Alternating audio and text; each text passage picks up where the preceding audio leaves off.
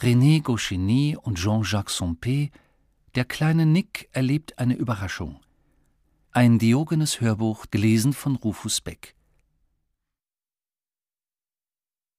Die Schule fängt wieder an. Mama hat gesagt, morgen gehen wir die Sachen für den Schulbeginn einkaufen. Was denn für Sachen? hat Papa gefragt. Viele Sachen, hat Mama geantwortet. Unter anderem eine Schultasche, ein Federmäppchen und noch Schuhe. Schon wieder Schuhe? hat Papa gerufen. Aber das gibt es doch nicht. Isst der die etwa auf? Nein, aber er isst seine Suppe, damit er groß und stark wird, hat Mama gesagt. Und wenn er groß wird, dann wachsen auch seine Füße. Am nächsten Tag bin ich mit Mama zum Einkaufen gegangen, wegen der Schuhe. Da haben wir uns ein bisschen gestritten. Ich wollte Turnschuhe, aber Mama hat gesagt, sie kauft mir ein paar feste Lederschuhe und wenn mir das nicht gefällt, eben wieder nach Hause. Und das wird Papa nicht gefallen. Der Verkäufer in dem Schuhgeschäft war sehr freundlich. Er hat mir eine Menge Schuhe zum Anprobieren gegeben. Und er hat Mama erklärt, die Schuhe sind alle ganz hervorragend. Aber Mama konnte sich nicht so recht entscheiden. Da war ein paar braune Schuhe, die ihr gefielen, und sie hat gefragt, ob sie bequem sind, und ich habe gesagt, ja, damit der Verkäufer nicht noch mehr Mühe hat. Aber die Schuhe haben schon ein bisschen gedrückt. Und dann hat Mama mir eine tolle Schultasche gekauft. Mit den Schultaschen haben wir immer viel Spaß. Wir werfen sie den anderen Kindern vor die Füße, damit sie hinfallen. Und ich bin schon ganz aufgeregt, all meine Klassenkameraden wiederzusehen. Dann hat Mama mir ein Mäppchen gekauft, das aussieht wie das Halfter von einer Pistole, aber anstelle von einer Pistole ist ein Bleistiftspitzer drin, der aussieht wie ein Flugzeug, und ein Radiergummi, der aussieht wie eine Maus, und ein Bleistift, der aussieht wie eine Flöte, und eine Menge kleiner Dinge, die aussehen wie irgendwelche anderen Dinge, und damit kann man jede Menge Quatsch machen in der Klasse. Als Papa am Abend gesehen hat, was Mama mir alles gekauft hat, hat er gesagt, er hofft, dass ich meine Sachen schonend behandle. Und ich habe gesagt, na klar. Es stimmt ja auch. Ich bin sehr vorsichtig mit meinen Sachen. Trotzdem war der Bleistiftspitzer schon vor dem Abendessen kaputt, weil ich versucht habe, die Maus zu bombardieren, und Papa ist wütend geworden. Er hat gesagt, ich bin unleidlich, seit wir aus den Ferien zurück sind, und es wird Zeit, dass die Schule wieder anfängt. Es ist nämlich so, dass wir schon lange aus den Ferien zurück sind, obwohl die Schule erst in ein paar Tagen wieder anfängt. Die Ferien waren sehr schön, ich habe viel Spaß gehabt. Wir waren am Meer und ich habe ganz tolle Sachen gemacht. Ich bin ganz weit rausgeschwommen und dann habe ich auch noch bei einem Strandwettbewerb gewonnen. Ich habe zwei Comichefte gekriegt und ein Fähnchen.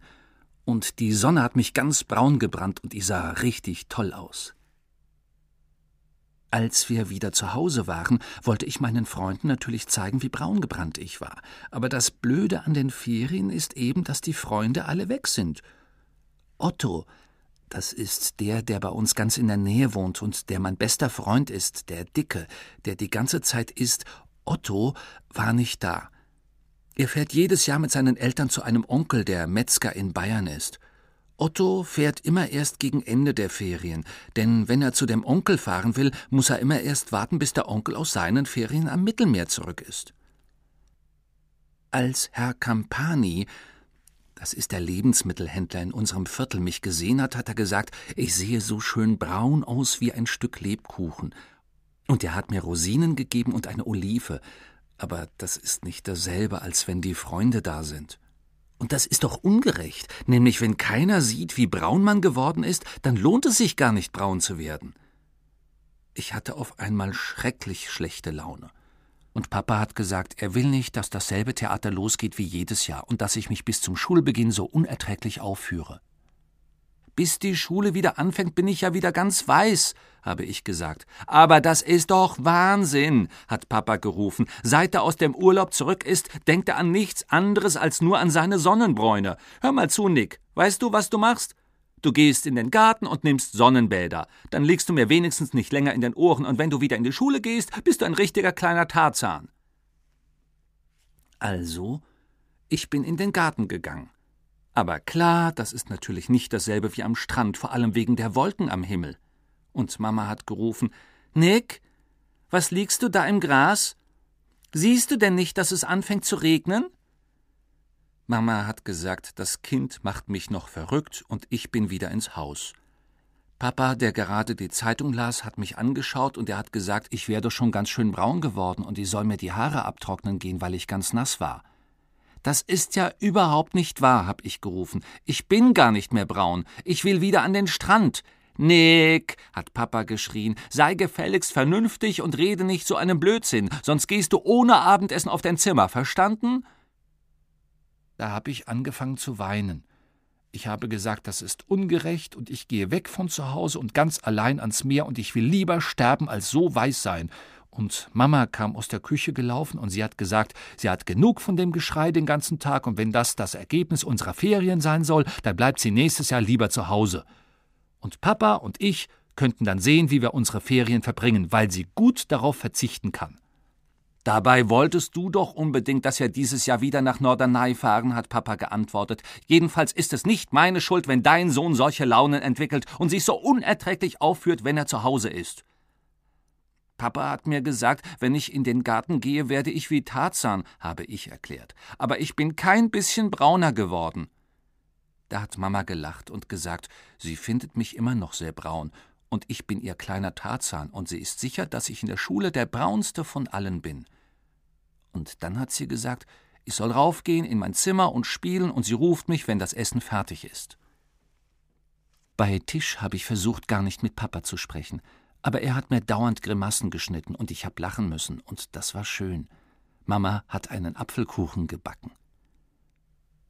Dann am nächsten Tag hat Herr Campani uns gesagt, die Kortschilds müssten heute aus dem Urlaub zurückkommen. Die Kortschilds, das sind unsere Nachbarn. Sie wohnen gleich nebenan und sie haben eine Tochter, die heißt Marie Hedwig. Sie ist so alt wie ich und hat blonde Haare und blaue Augen. Toll. Ich war ziemlich sauer, denn ich hätte mir gewünscht, dass Marie Hedwig mich richtig braun sieht. Aber ich habe nichts davon zu Papa gesagt, weil nämlich Papa mir gedroht hatte, wenn ich noch einmal von der Sonnenbräune anfange, dann gibt's ein Donnerwetter.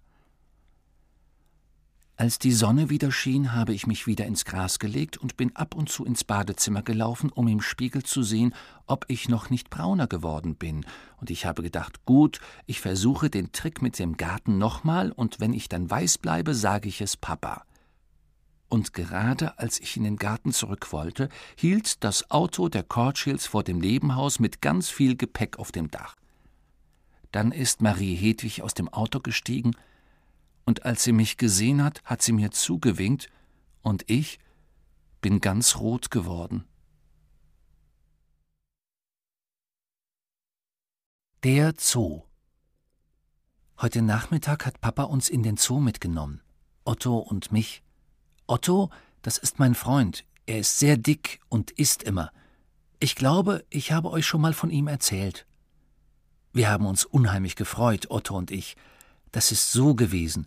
Wir haben im Garten gespielt und da ist Papa gekommen und der hat zu uns gesagt, er will sich den Nachmittag für uns Zeit nehmen und mit uns in den Zoo gehen, die Tiere anzuschauen. Mama war auch dabei und Papa hat ihr erklärt, dass man auch ab und zu für die Kinder da sein muss und dabei keine Mühe scheuen darf. Er ist toll, mein Papa.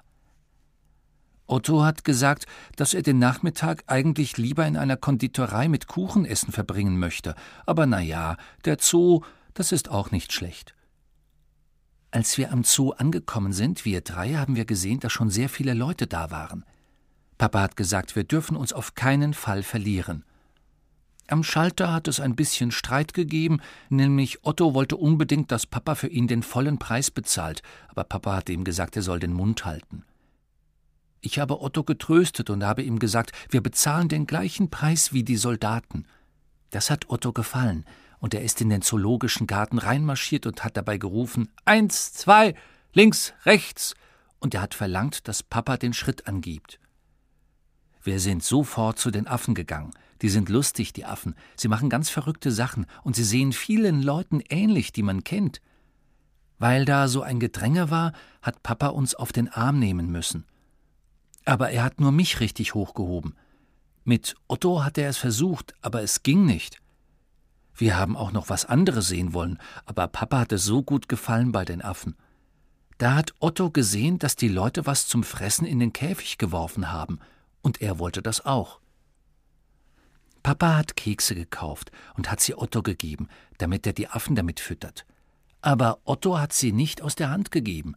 Papa hat gefragt, warum nicht, und Otto hat geantwortet, dass er die Kekse eigentlich lieber selber aufessen möchte, als sie den Affen zu geben, die er gar nicht kennt. Danach sind wir zu den Löwen gegangen. Das war nicht so lustig, nämlich die liegen nur rum und gähnen. Das gibt es zu Hause auch. Otto haben die Löwen überhaupt nicht gefallen, weil da Fleisch in ihrem Käfig herumlag, das sie gar nicht gefressen haben. Otto hat gesagt, das ist reine Verschwendung. Papa hat uns eine Menge Sachen über die Löwen erklären wollen, aber wir haben ihn an der Hand weitergezogen. Dann haben wir ein komisches Tier gesehen, das heißt Lama. Das hat uns Papa erklärt, nachdem er das kleine Schild an dem Gitter gelesen hat. Er hat uns auch gesagt, hier steht, das Lama spuckt die Leute an, wenn es wütend wird. Wir haben angefangen, Grimassen zu schneiden, Otto und ich, und tatsächlich, das Lama ist wütend geworden und hat auf die Krawatte von Papa gespuckt. Papa hat sich geärgert. Vor allem, weil ein Wärter gekommen ist, der hat mit Papa geschimpft und hat zu ihm gesagt, man darf die Tiere nicht reizen. Papa hat ihm geantwortet, es ist nicht seine Schuld, wenn die Tiere im Zoo so schlecht erzogen sind und wenn die dreckigen Viecher die Leute anspucken, die auch noch Geld dafür bezahlen, um sie anzuschauen. Und der Wärter hat geantwortet, er kann die Tiere gut verstehen und es gibt manchmal Besucher, die er auch ganz gerne anspucken möchte. Papa und der Wärter haben laut miteinander gestritten, und es sind immer mehr Leute gekommen und haben zugehört, und der Wärter und wir, wir sind weitergegangen aber in verschiedene Richtungen. Da hat Papa die Elefanten entdeckt. Die werden euch gefallen, hat er zu uns gesagt, und er hat uns zu den Elefanten hingezogen. Papa hat ein Paket Kekse gekauft, und die hat er nicht Otto gegeben, nämlich er hat sie selber den Elefanten anbieten wollen. Das ist auch sehr interessant gewesen. Da waren Arbeiter, die haben den Weg vor dem Gehege der Elefanten repariert. Die Arbeiter haben Sand, Zement und Wasser gemischt und haben daraus eine Pampe gemacht und auf dem Weg verteilt. Otto und ich, wir haben zugeschaut und wir haben uns gesagt, mit diesem Zement könnte man doch am Strand tolle Burgen bauen. Das ist eine Arbeit, die bestimmt Spaß macht. Wir haben weitergehen wollen und wir haben uns umgedreht, um nach Papa zu sehen. Der hat seinen Spaß gehabt. Er hat den Elefanten die Kekse gegeben, und die haben sie mit ihrem Rüssel genommen, und Papa hat gelacht. Weil er gedacht hat, dass wir immer noch neben ihm stehen, hat er mit lauter Stimme gesagt Hast du gesehen, Nick, was der für eine große Nase hat? Der sieht doch aus wie dein Onkel Peter. Und dann Wenn du weiter so viel isst, Otto, dann wirst du auch so dick wie der Elefant da drüben. Es hat uns ein bisschen Mühe gekostet, Papa von den Elefanten wegzukriegen. Aber das musste sein, denn die Leute, die um ihn rumstanden, haben gedacht, der ist ein bisschen verrückt. Danach haben wir noch viele andere Tiere gesehen. Bei den Giraffen ist es besonders interessant gewesen, nämlich gleich daneben sind die Schaukeln gewesen, und wir haben eine Runde geschaukelt, Otto und ich. Danach hat Papa uns zu den Bären geführt, und wir haben einen kleinen Jungen mit einem Ball getroffen und haben mit ihm gespielt, aber dann sind wir weitergegangen, als er anfing zu weinen. Nämlich, ich hatte den Ball in den Käfig von den Hyänen geschossen, aber das habe ich nicht mit Absicht gemacht, und ich wollte den Ball da nicht rausholen. Danach sind wir wieder zu Papa gegangen, und wir haben uns die Seehunde in ihrem Becken angeschaut. Otto, der hat das Papier von seinen Keksen aufgehoben, um es abzulecken, und er hat ein kleines Schiff gefaltet, und wir haben es in dem Becken schwimmen lassen. Schade, dass in dem Wasser die Seehunde waren, die machen zu hohe Wellen.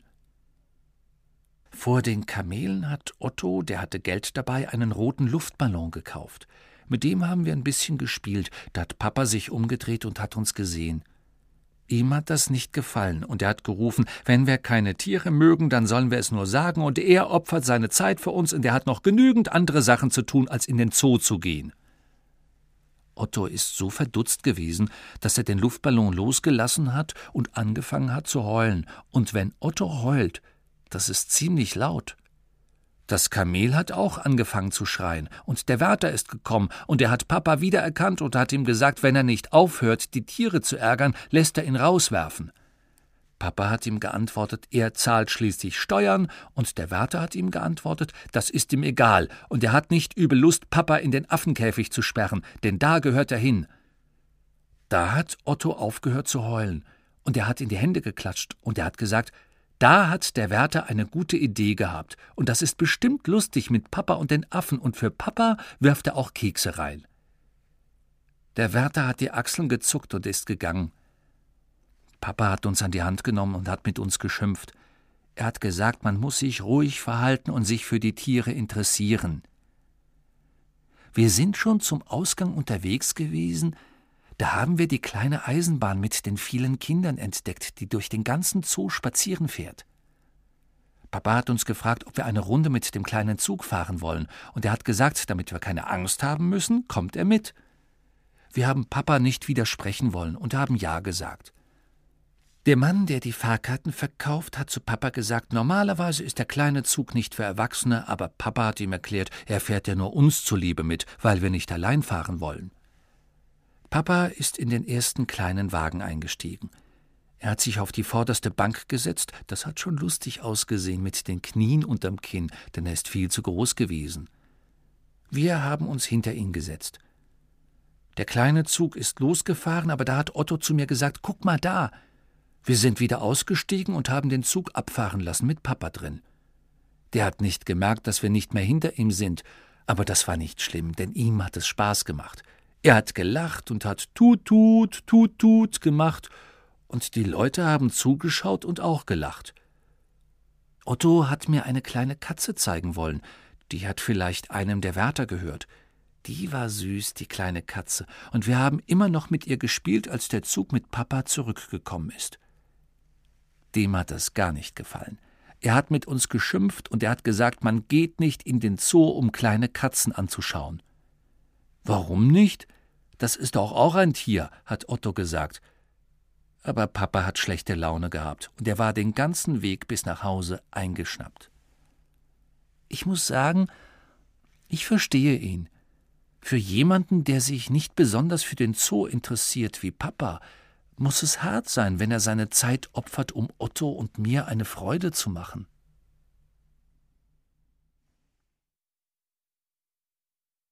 Onkel Eugen Onkel Eugen ist zum Abendessen gekommen. Wir sehen ihn nicht so oft bei uns, denn er ist immer auf Reisen, sehr weit, bis nach Köln oder nach Hannover. Ich erzähle meinen Klassenkameraden immer, Onkel Eugen ist ein Forschungsreisender, aber das stimmt nicht so ganz. Denn er reist, weil er seine Sachen verkaufen will, und anscheinend verdient er einen Haufen Geld damit. Ich mag es, wenn er kommt, der Onkel Eugen, denn er ist sehr lustig und er macht gerne Streiche und lacht sehr laut. Aber die Witze, die er erzählt, die habe ich nicht verstanden, nämlich wenn er damit anfängt, werde ich immer rausgeschickt. Papa hat Onkel Eugen die Tür aufgemacht und sie haben sich auf die Backe geküsst. Für mich war das komisch, dass Papa einem Mann einen Kuss gibt, aber Onkel Eugen ist ja auch kein richtiger Herr. Er ist Papas Bruder. Dann hat Onkel Eugen Mama geküsst und er hat zu ihr gesagt, das einzig Gute, das sein Bruder im Leben zustande gebracht habe, ist, dass er sie geheiratet hat. Mama hat sehr gelacht und sie hat zu Onkel Eugen gesagt, er ändert sich auch nie. Dann hat Onkel Eugen mich hochgehoben, er hat Hoppla mit mir gemacht und er hat gesagt, ich bin ja mächtig groß geworden und ich bin sein Lieblingsneffe. Und dann hat er uns seine Geschenke gegeben. Zwölf Krawatten für Papa, sechs Paar Strümpfe für Mama und drei Pullover für mich. Er macht immer komische Geschenke, der Onkel Eugen. Wir sind ins Wohnzimmer gegangen und Onkel Eugen hat Papa eine Zigarre angeboten. Nein, danke, hat Papa gesagt. Die kenne ich, deine Knallzigarren. Aber nein, hat Onkel Eugen gesagt. Außerdem, ich rauch auch so eine, siehst du? Los, nimm eine. Die kommen aus Holland. Wollt ihr schon vor dem Abendessen rauchen? hat Mama gesagt. Und peng ist Papas Zigarre explodiert. Da haben wir lachen müssen, besonders Onkel Eugen. Papa hat auch gelacht und er hat den Aperitif serviert aber als Onkel Eugen getrunken hat, hat er fürchterlich das Gesicht verzogen, und er hat auf den Teppich gespuckt, und Papa hat so gelacht, dass er sich am Kaminsims festhalten musste, und er hat uns erklärt, da war gar kein Aperitif in der Flasche, sondern Essig. Da hat Onkel Eugen auch gelacht, und er hat Papa einen Klaps gegeben, und Papa hat ihm die Haare durcheinander gewühlt. Es ist immer sehr lustig, wenn Onkel Eugen bei uns zu Besuch ist.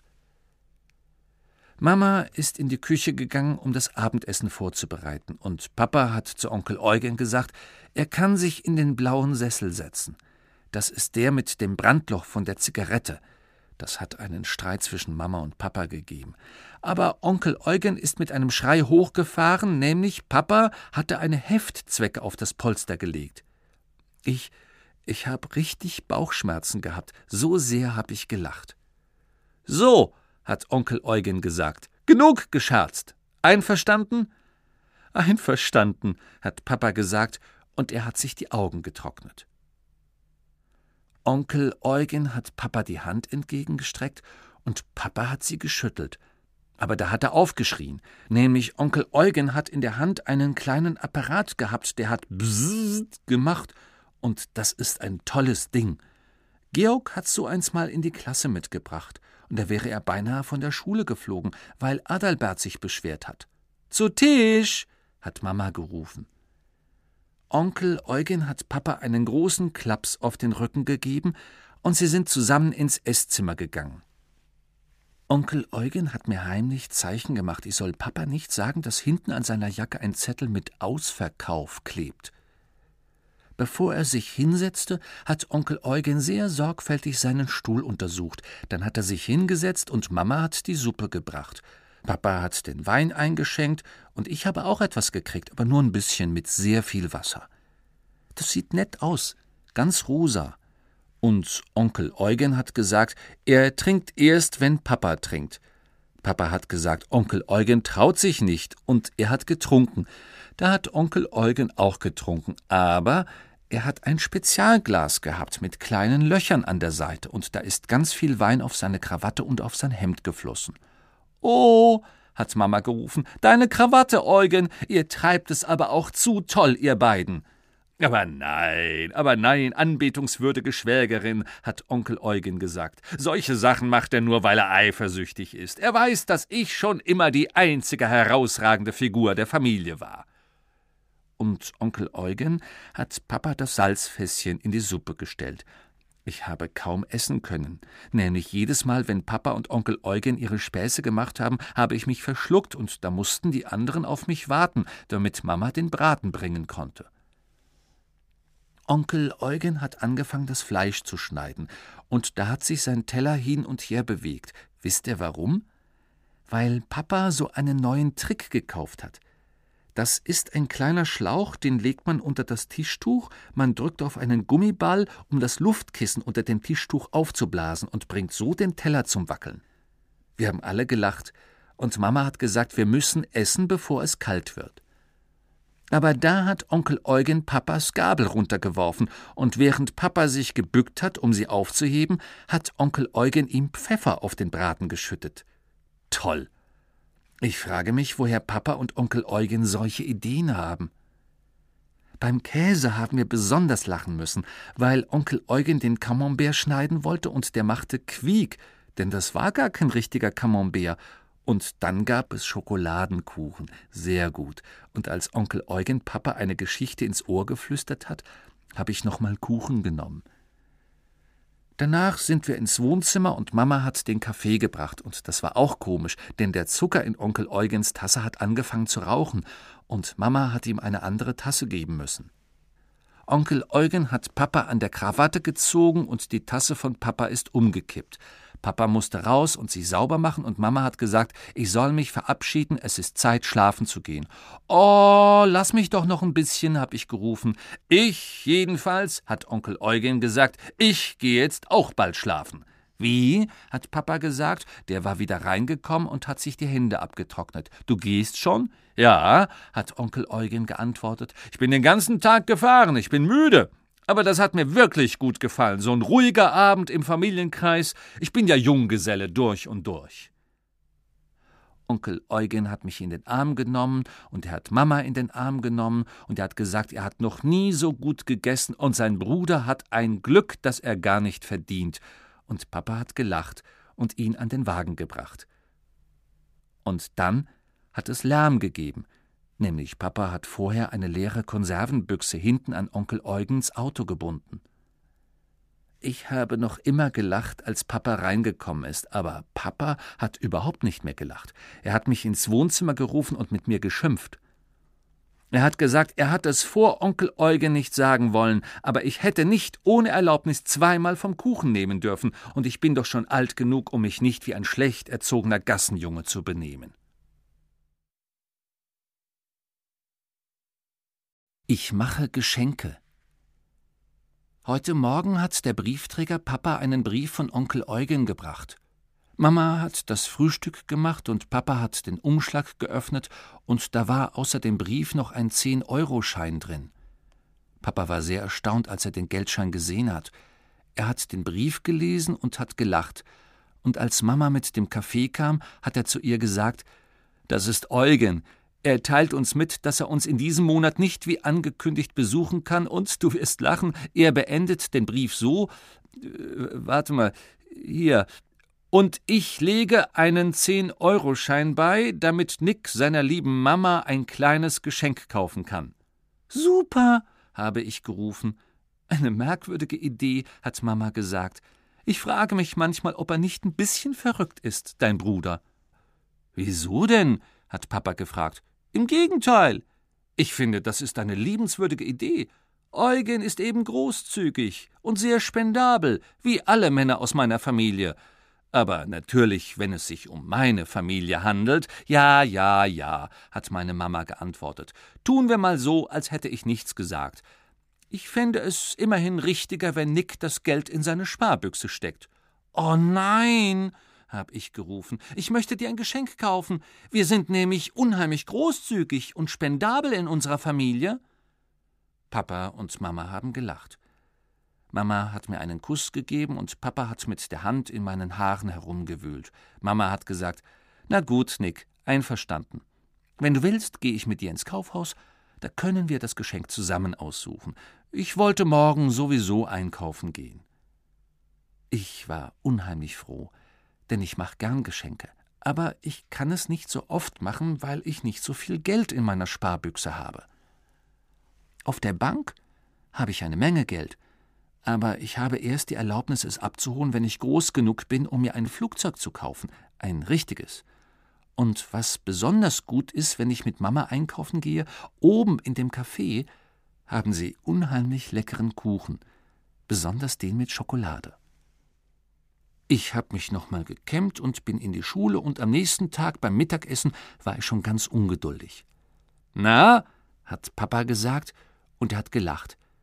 Geht es heute Nachmittag zum Einkaufen?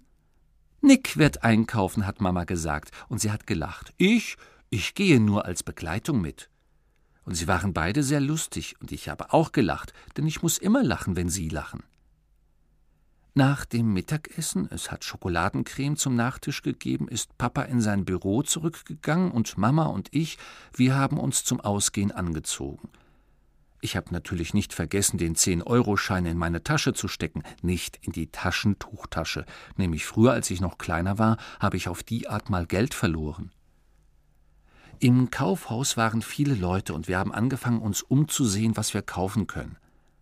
Ich glaube, wir werden da drüben hübsche Schals finden für den Preis, hat Mama gesagt. Ich habe gesagt, ein Schal ist doch vielleicht nicht passend als Geschenk, aber Mama hat gesagt, ihr würde das am besten gefallen. Wir sind zu dem Ladentisch mit den Schals gegangen, und ich war froh, dass Mama dabei war, denn ich hätte mich nicht entscheiden können. Der Tisch war voll und ein einziges Durcheinander. Wie teuer sind die? hat Mama die Verkäuferin gefragt. Zwölf Euro, gnädige Frau, hat die Verkäuferin geantwortet. Also da war ich ja ziemlich enttäuscht, denn ich hatte ja nur die zehn Euro von Onkel Eugen. Mama hat gesagt, schade, dann suchen wir was anderes als Geschenk. Aber du hast doch gesagt, du möchtest einen Schal, habe ich gesagt. Mama ist ein bisschen rot geworden und sie hat mich an der Hand weitergezogen. Das macht nichts. Das macht nichts, Nick, hat Mama gesagt. Komm, wir finden bestimmt noch was anderes Hübsches. Nein, ich möchte aber einen Schal kaufen, habe ich gerufen. Nämlich, ist doch wahr, wozu soll man Geschenke machen, wenn man die Sachen nicht kaufen kann, die sich die Leute wünschen? Mama hat mich angeschaut und die Verkäuferin, die hat auch gelächelt und dann hat Mama zu mir gesagt: Gut, weißt du, was wir machen, Nick? Ich gebe dir die zwei Euro, die dir fehlen, und dann kannst du mir den hübschen Schal schenken. Mama hat ihre Tasche aufgemacht, hat mir zwei Euro gegeben und wir sind wieder an den Ladentisch gegangen. Sie hat ein schönes blaues Tuch ausgesucht und ich habe den Zehn-Euro-Schein und die zwei Euro der Verkäuferin gegeben. Der Herr bezahlt, hat Mama gesagt. Die Verkäuferin und Mama haben gelacht und ich bin unheimlich stolz gewesen. Die Verkäuferin hat gesagt, ich bin das niedlichste kleine Häschen, das sie je gesehen hat. Sie hat mir das Paket in die Hand gedrückt und ich habe es Mama gegeben. Dafür habe ich einen Kuss gekriegt und wir sind gegangen. Wir sind aber noch nicht aus dem Kaufhaus rausgegangen, nämlich Mama hat gesagt, wo wir schon einmal da sind, will sie sich noch bei den Blusen umsehen. Sie braucht eine. Aber ich habe doch kein Geld mehr, habe ich gesagt. Mama, die hat ein klein bisschen gelächelt und sie hat gesagt, ich soll mich nicht beunruhigen, wir kriegen das schon hin. Wir sind zu der Abteilung mit den Blusen gegangen. Sie hat eine ausgesucht und sie hat mir eine Menge Geld gegeben und ich habe das Geld der Verkäuferin gegeben. Die hat gelacht und gesagt, ich bin ein reizendes Kerlchen zum Abküssen. Das ist das Gute an den Kaufhäusern, dass die Verkäuferinnen so höflich sind. Mama ist sehr zufrieden gewesen. Sie hat gesagt, sie bedankt sich für die schöne Bluse, die ich ihr geschenkt habe. Dann haben wir uns Kleider angesehen. Ich ich habe mich auf einen Stuhl gesetzt, denn Mama hat die Kleider anprobieren müssen, und das hat lange gedauert. Aber eine Verkäuferin hat mir ein Schokoladenbonbon geschenkt. Als Mama wiedergekommen ist, sah sie sehr fröhlich aus. Sie hat mich bis zur Kasse begleitet, damit ich das Kleid bezahle. Das Bonbon ist gratis gewesen. Ich habe Mama noch Handschuhe gekauft, einen Gürtel und Schuhe. Wir waren beide ziemlich müde, vor allem Mama, die hat ja alles Mögliche anprobieren müssen, als sie meine Geschenke ausgesucht hat. Gehen wir noch was essen? hat Mama gefragt. Wir sind mit der Rolltreppe raufgefahren. Es ist echt spitze, weil das Café, das ist in der obersten Etage und wir haben leckeren Kuchen und kleine Schokoladentörtchen gegessen und Kakao getrunken. Schokolade finde ich toll. Im Café hat Mama darauf bestanden, dass sie bezahlt. Als wir nach Hause kamen, war Papa schon da. Ihr habt euch ja ordentlich Zeit gelassen, hat er gesagt. Na, Nick, hast du für Mama ein schönes Geschenk gekauft? Oh ja, hab ich geantwortet. Eine Menge Geschenke. Ich habe alles bezahlt und die Verkäuferinnen waren sehr freundlich zu mir. Papa hat die vielen Pakete von Mama gesehen und er hat große Augen gemacht. Und Mama hat zu ihm gesagt: ich muss schon zugeben, dass du recht hast, Liebling. Die Männer aus deiner Familie sind alle sehr großzügig. Und Nick besonders. Mama ist mit ihren Geschenkpaketen ins Schlafzimmer raufgegangen, ich bin im Wohnzimmer geblieben mit Papa, und der hat sich in den Sessel gesetzt und geseufzt. Dann hat Papa mich auf seinen Schoß genommen, ist mir durch die Haare gefahren und hat gelacht. Weißt du, Nick, hat er gesagt, die Männer aus der Familie deines Vaters haben wirklich viele Vorzüge. Aber von den Frauen aus der Familie deiner Mutter können sie noch manches lernen.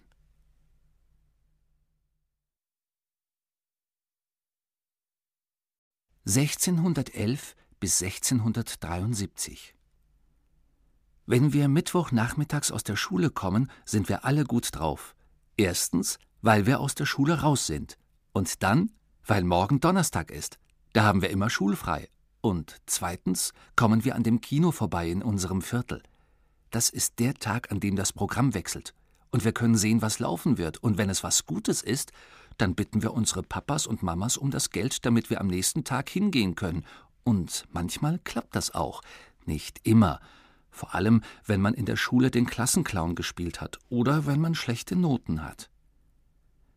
Da haben wir gesehen, dass ein toller Film läuft, der heißt D'Artagnans Rückkehr. Und da waren jede Menge Fotos mit den Musketieren, die mit ihren Degen kämpfen, und die haben große Hüte mit Federn drauf und lange Stiefel und weite Mäntel, so wie das Kostüm, das Georg zu seinem Geburtstag bekommen hat. Aber die Lehrerin hat mit ihm geschimpft, weil er so verkleidet in den Unterricht gekommen ist. Ich bin in dieser Woche unter den 25 Besten, hat Joachim gesagt. Mein Papa gibt mir bestimmt das Geld, damit ich den Film sehen kann. Ich, hat Franz gesagt, ich gucke meinem Papa gerade in die Augen und dann gibt er mir immer, was ich will. Oh ja, er gibt dir was auf die Backe, hat Max gesagt. Willst du gleich auch sowas haben? hat der Franz gesagt. En garde, hat Max gerufen, und sie haben aus ihren Schultaschen die Lineale rausgezogen und haben Musketiere gespielt. Tschaff, tschaff, tschaff, alle Wetter. Habt ihr gewusst, dass D'Artagnan tatsächlich gelebt hat? hat Adalbert gesagt. Ich habe das in einem Buch gelesen. Er hieß eigentlich Charles de Batz und ist in Lübjac geboren, im Departement Gers, und in Maastricht ist er gestorben, 1611 bis 1673.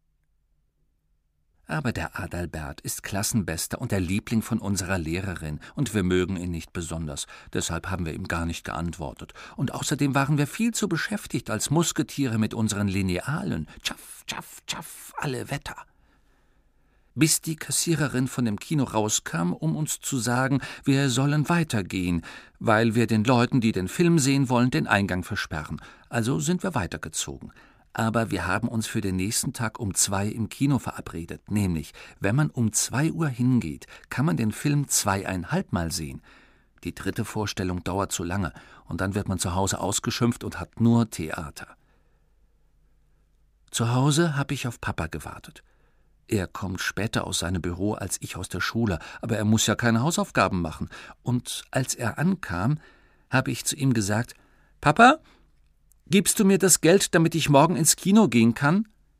Du hast eine Sechs in Grammatik gehabt in dieser Woche, Nick, hat Papa gesagt, und ich habe dir bereits gesagt, dass du nicht ins Kino gehen wirst.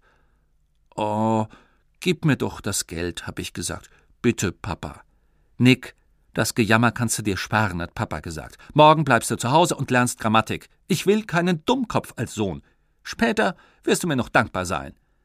Wenn du mir das Eintrittsgeld gibst, bin ich dir aber jetzt schon dankbar, hab ich gesagt. Das reicht jetzt, Nick, hat Papa gesagt. Ich bin nicht dazu da, dir ständig Geld zu geben.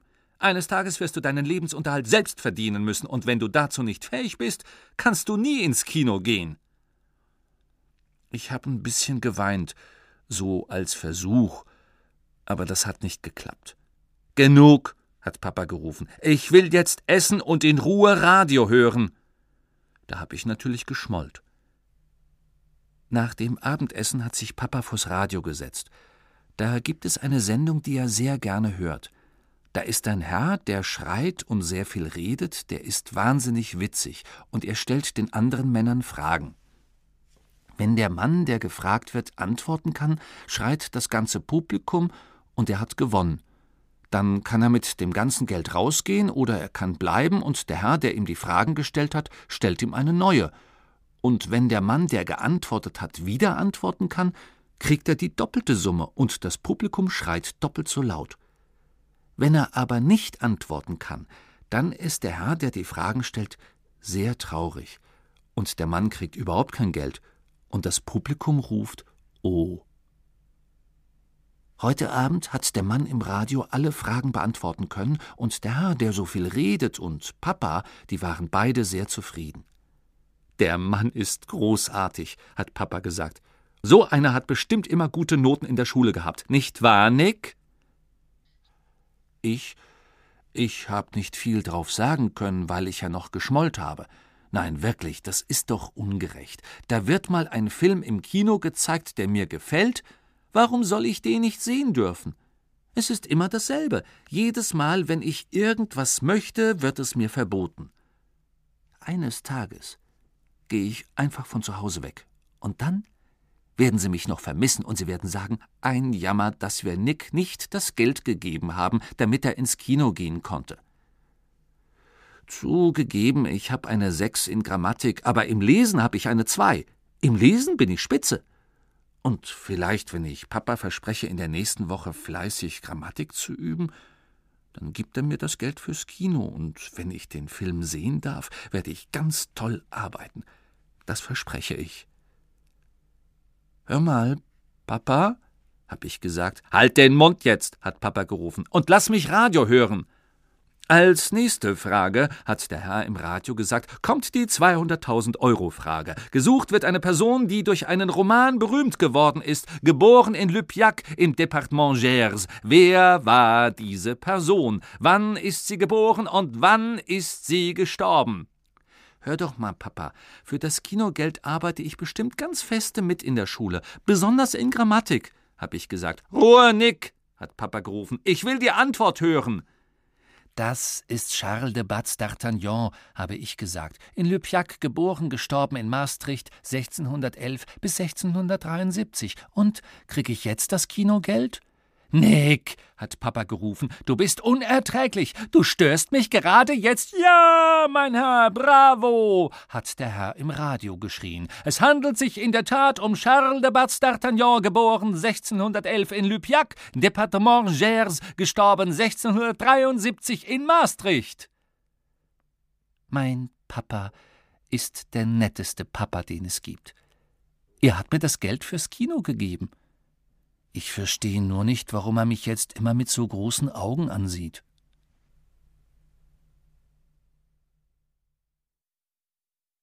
Herr Flickmann hat Aufsicht. Wir sind heute Morgen in der Schule zur Pause in den Hof runtergeführt worden, und bevor wir die Reihe auflösen durften, hat der Hühnerbrü, das ist unser Hilfslehrer, gesagt Seht mir in die Augen alle, ich muss heute im Büro des Rektors arbeiten. Deshalb wird Herr Flickmann die Aufsicht übernehmen. Seid so gut, euch anständig aufzuführen und ihm zu gehorchen und spielt nicht verrückt, verstanden?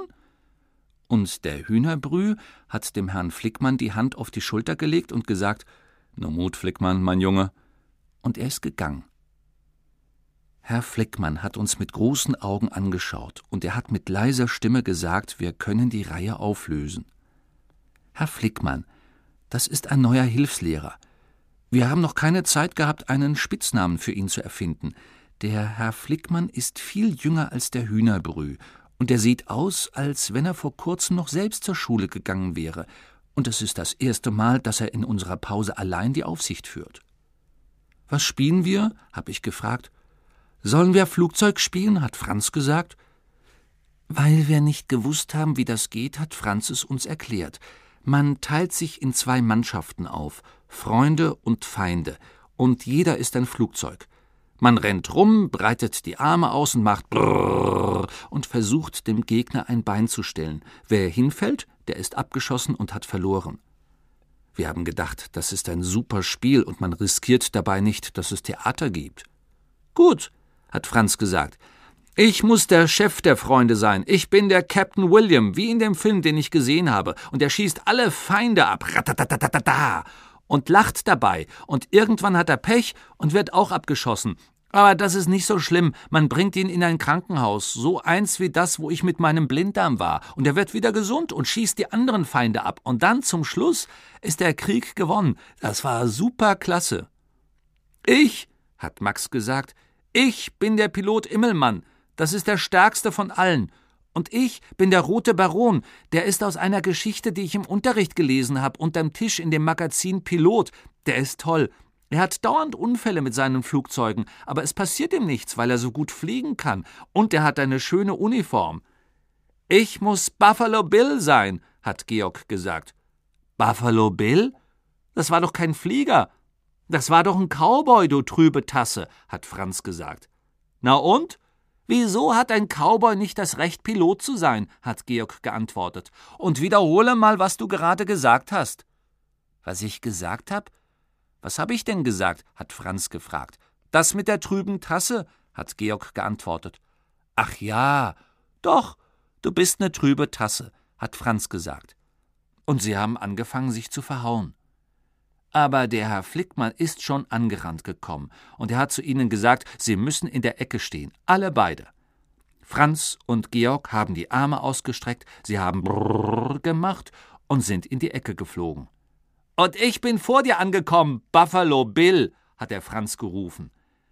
Herr Flickmann hat die beiden angeschaut und er hat sich an der Stirn gekratzt. Hört mal, Kollegen, hab ich gesagt, wenn wir damit anfangen, uns zu prügeln, bleibt uns keine Zeit mehr zum Spielen. Da hast du recht, hat Joachim gesagt. Los, wir teilen uns in Freunde und Feinde, und dann fangen wir an.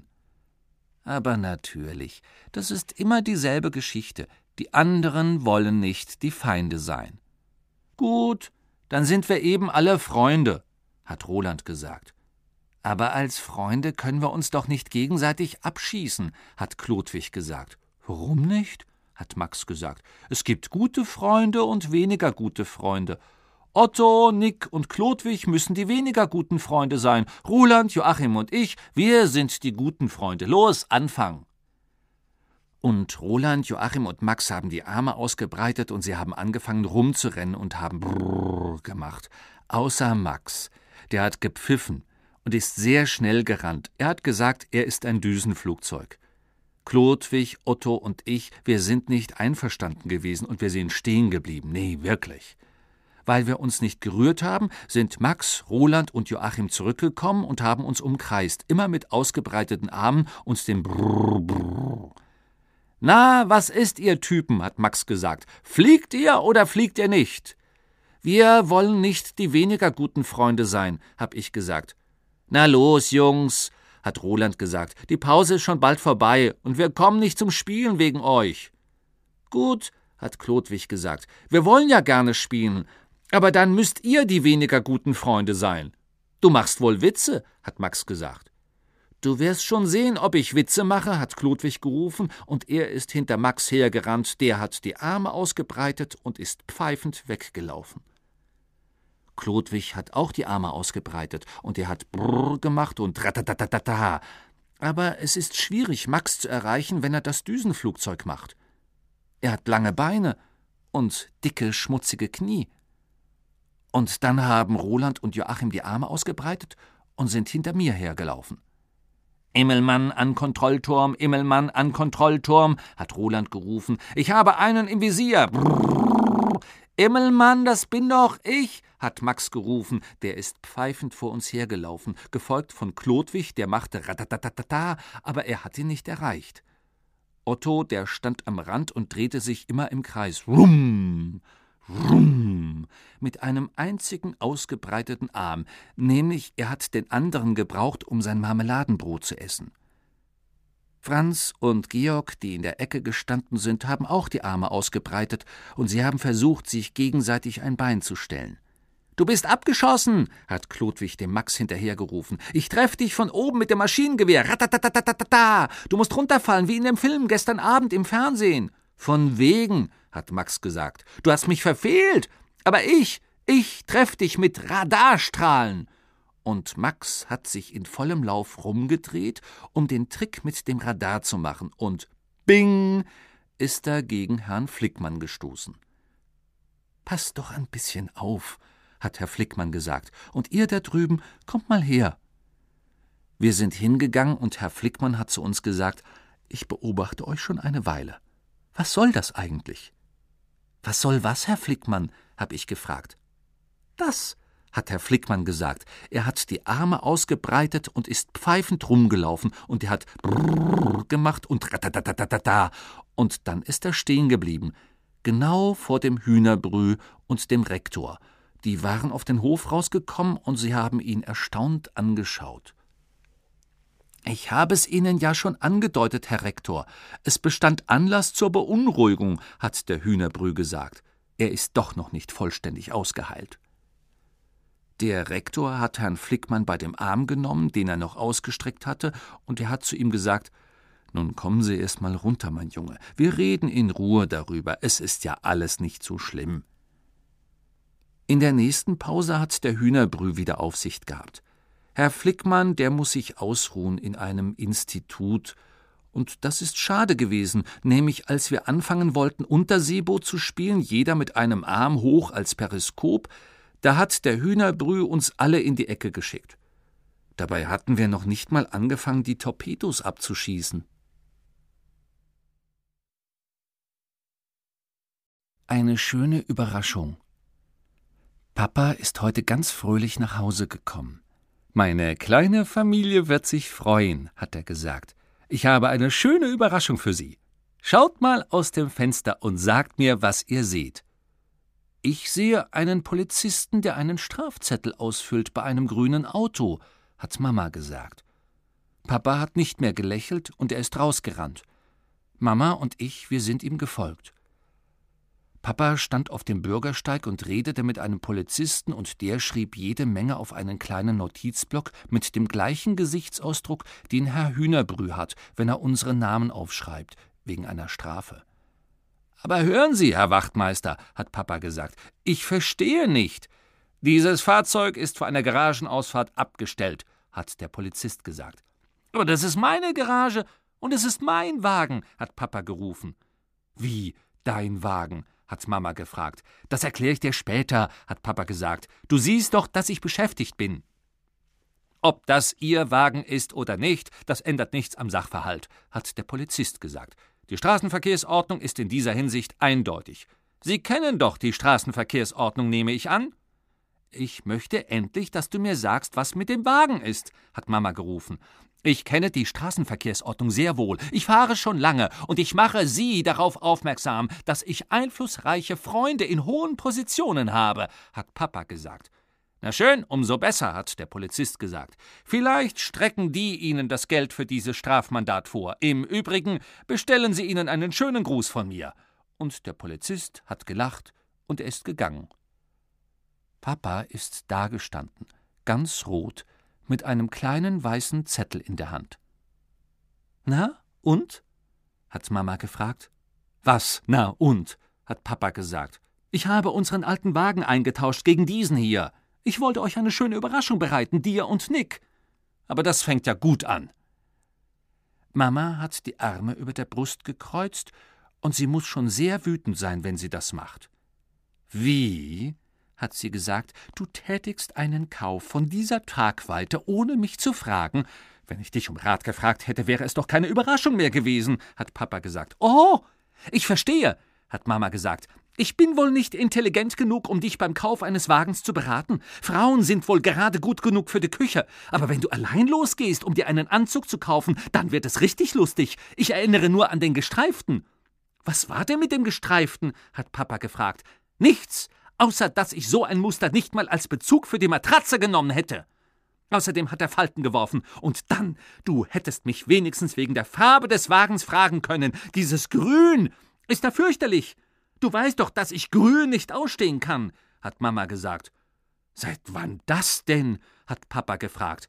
Du brauchst jetzt nicht auch noch spitzfindig zu werden, hat Mama geantwortet. Ich ziehe mich in meine Küche zurück. Zu etwas anderem bin ich ja wohl nicht zu gebrauchen hat Mama gesagt, und sie ist gegangen.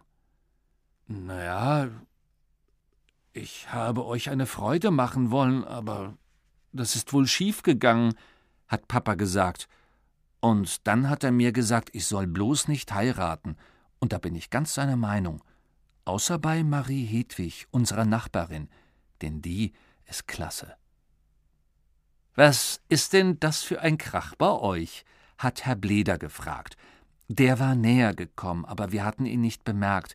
Herr Bleder, das ist ein Nachbar, der sich immer mit Papa streitet.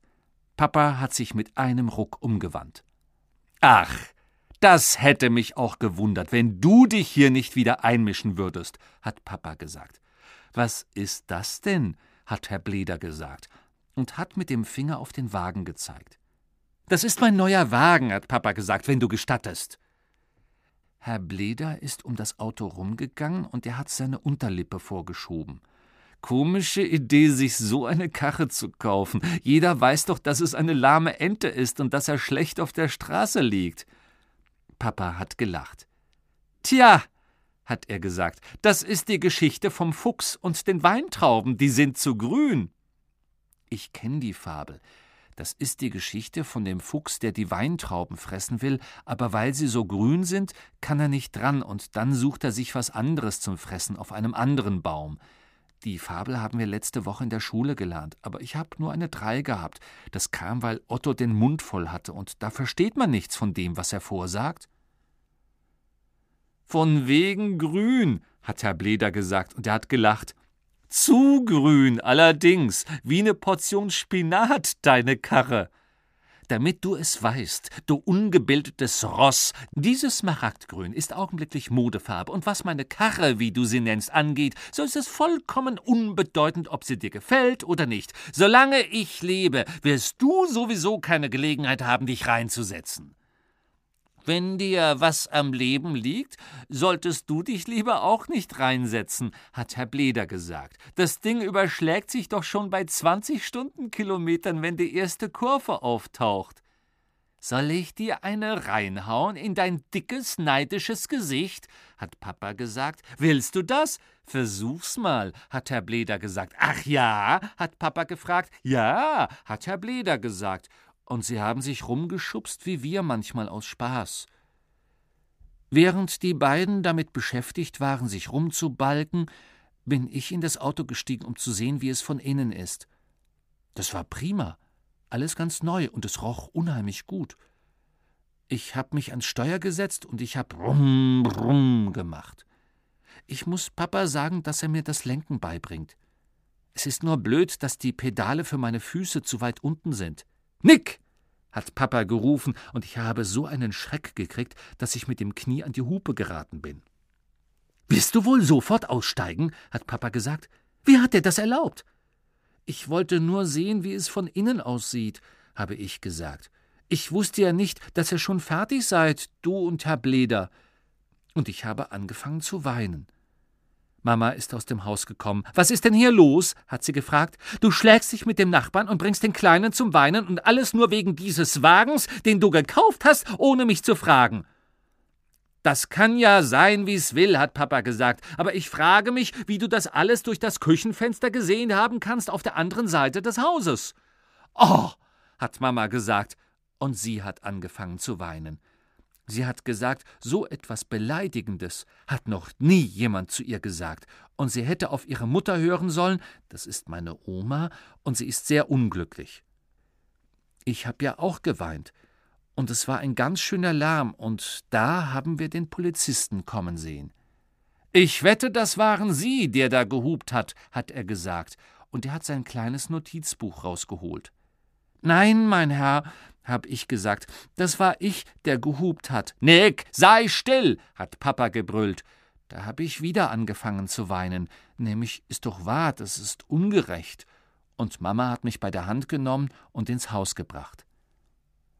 Als wir reingingen, habe ich gehört, wie der Polizist zu Papa gesagt hat: So, und Sie stehen immer noch vor der Garagenausfahrt. Bravo!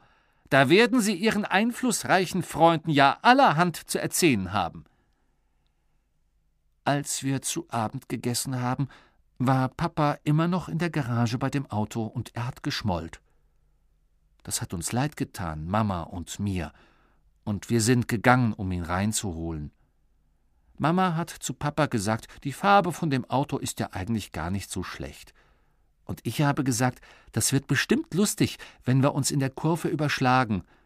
Und Papa ist sehr froh gewesen, wie er gesehen hat, wir sind ihm nicht mehr böse.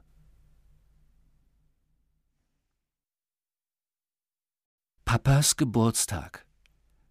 Gestern hat Mama gesagt, morgen hat Papa Geburtstag und das wird bestimmt lustig.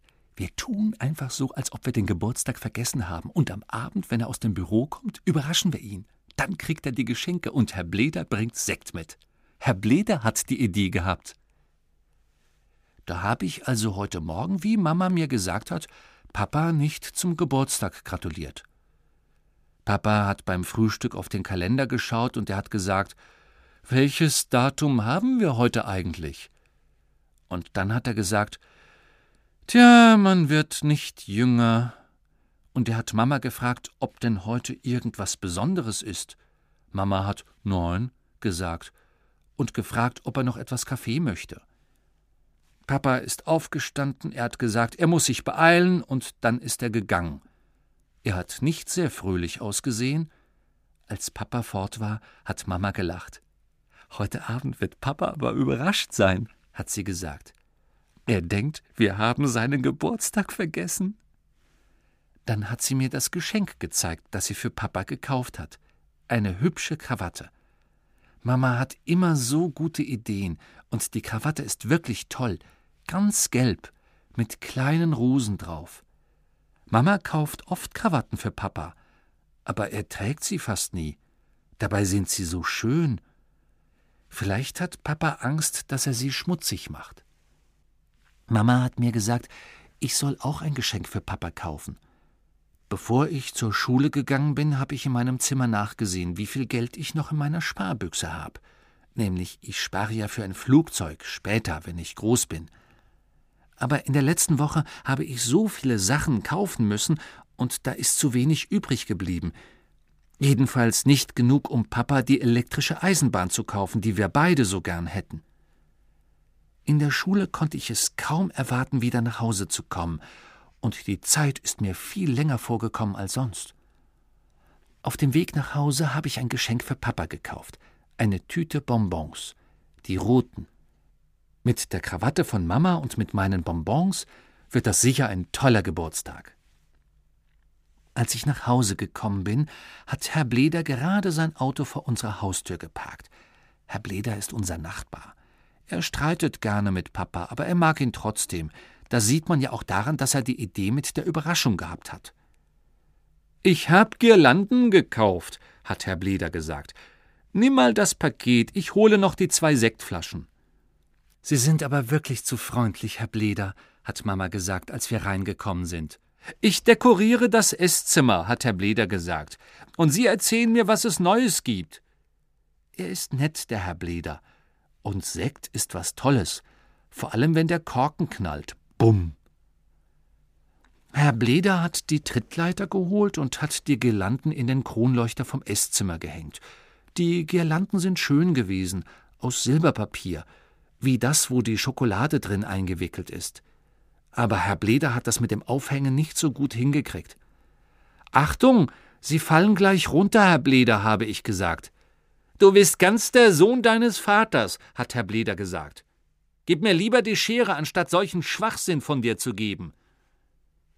Herr Bleder hat sich vorgebeugt, und ich konnte gerade noch zur Seite springen, da ist er runtergefallen.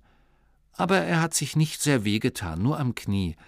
Er hat ein paar Mal Oje, Oje gesagt, und dann ist er wieder auf die Trittleiter gestiegen und hat das Esszimmer fertig dekoriert.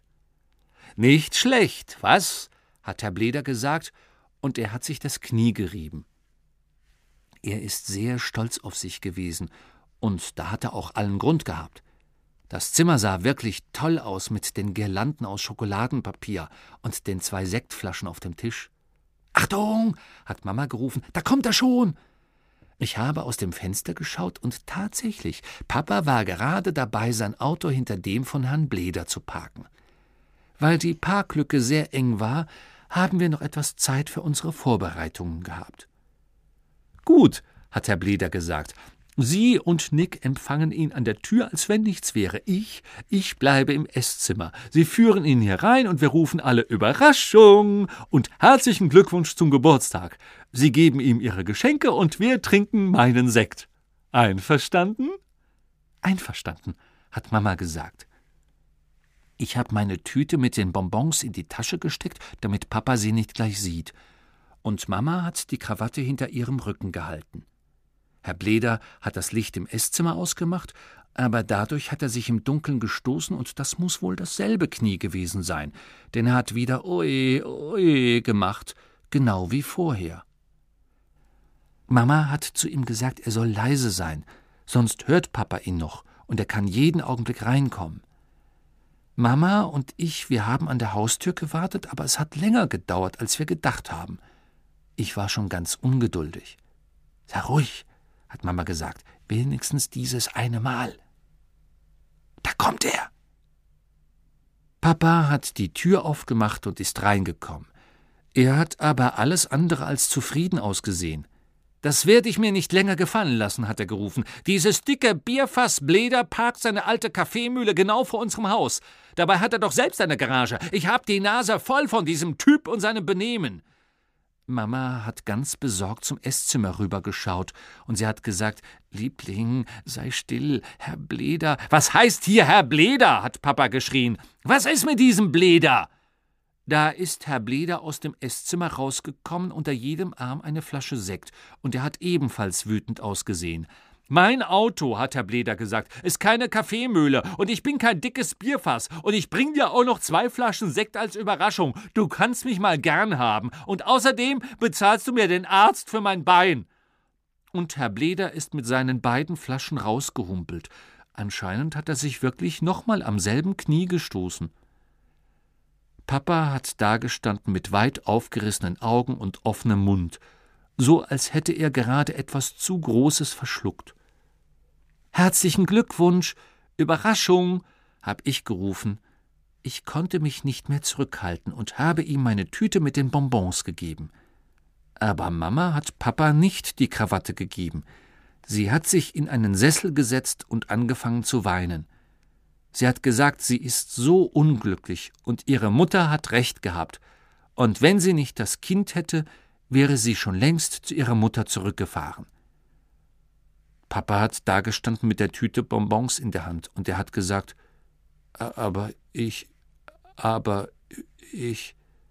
Und weil Mama sich gar nicht beruhigen konnte, hat Papa mich mit ins Esszimmer genommen. Das Leben ist kompliziert, mein Kleiner, hat er gesagt, und wir haben unter der Schokoladenpapiergirlande von Herrn Bleder gesessen und meine Bonbons gegessen. Aber am nächsten Tag ist alles wieder in Ordnung gewesen. Papas Geburtstag ist doch noch ein voller Erfolg geworden. Papa hat für Mama ein schönes Geschenk gekauft.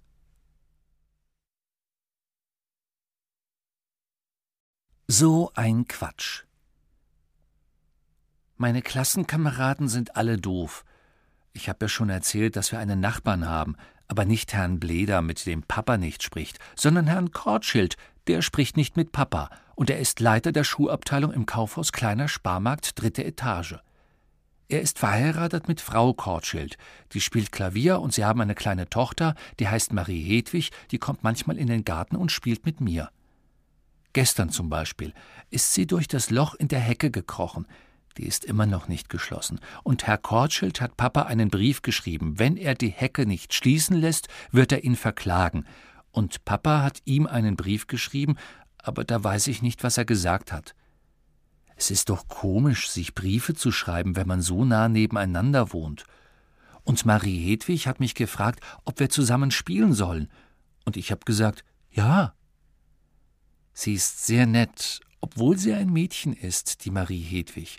Sie ist ganz rosig und hat blonde Haare, die glänzen, und blaue Augen, und ein Kleid mit blauen Karos, das passt gut zu ihren Augen, aber nicht wegen der Karos, sondern wegen der blauen Farbe.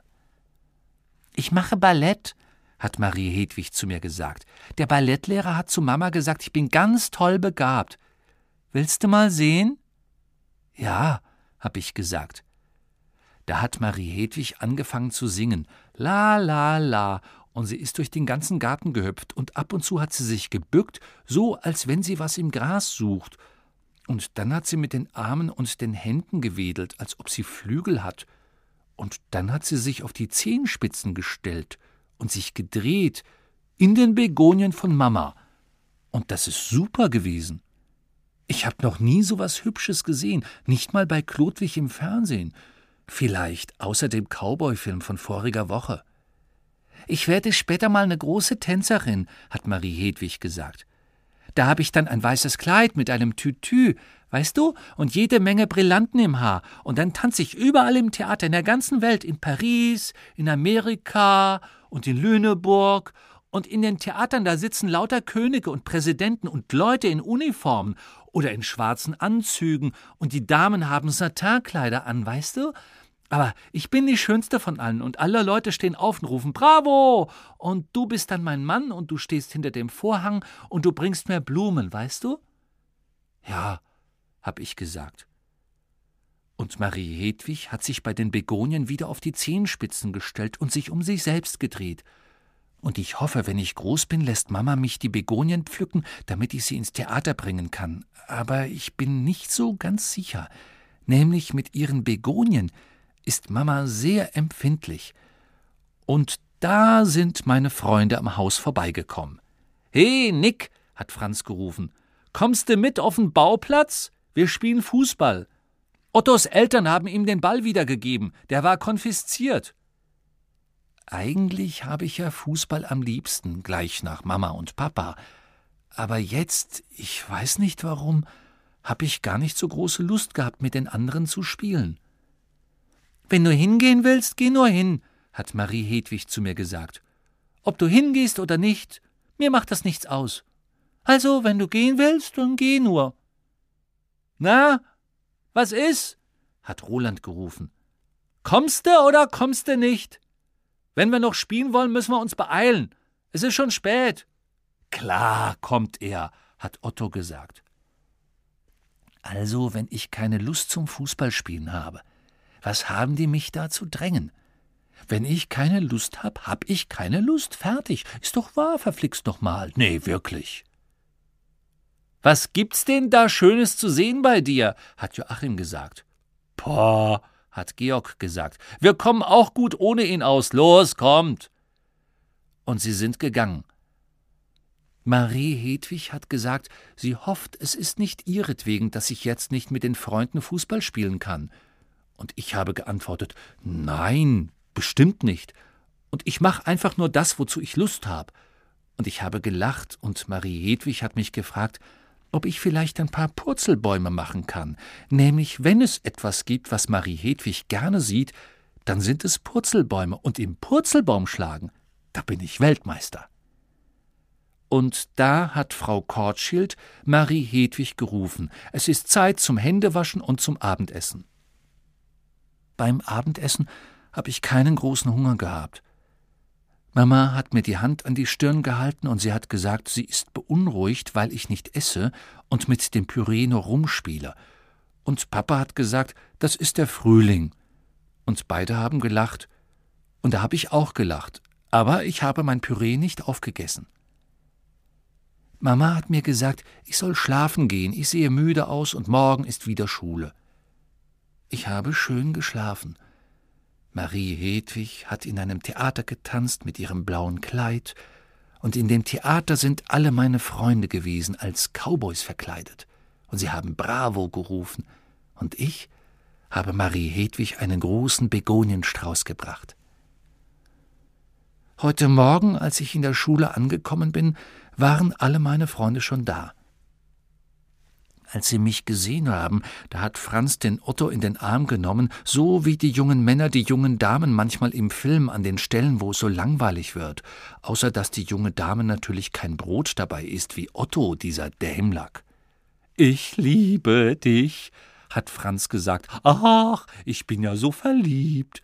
Ich liebe dich auch ganz toll, Nick, hat Otto gesagt, und er hat Franz in die Augen geschaut und hat ihm Brotkrümel ins Gesicht gepustet.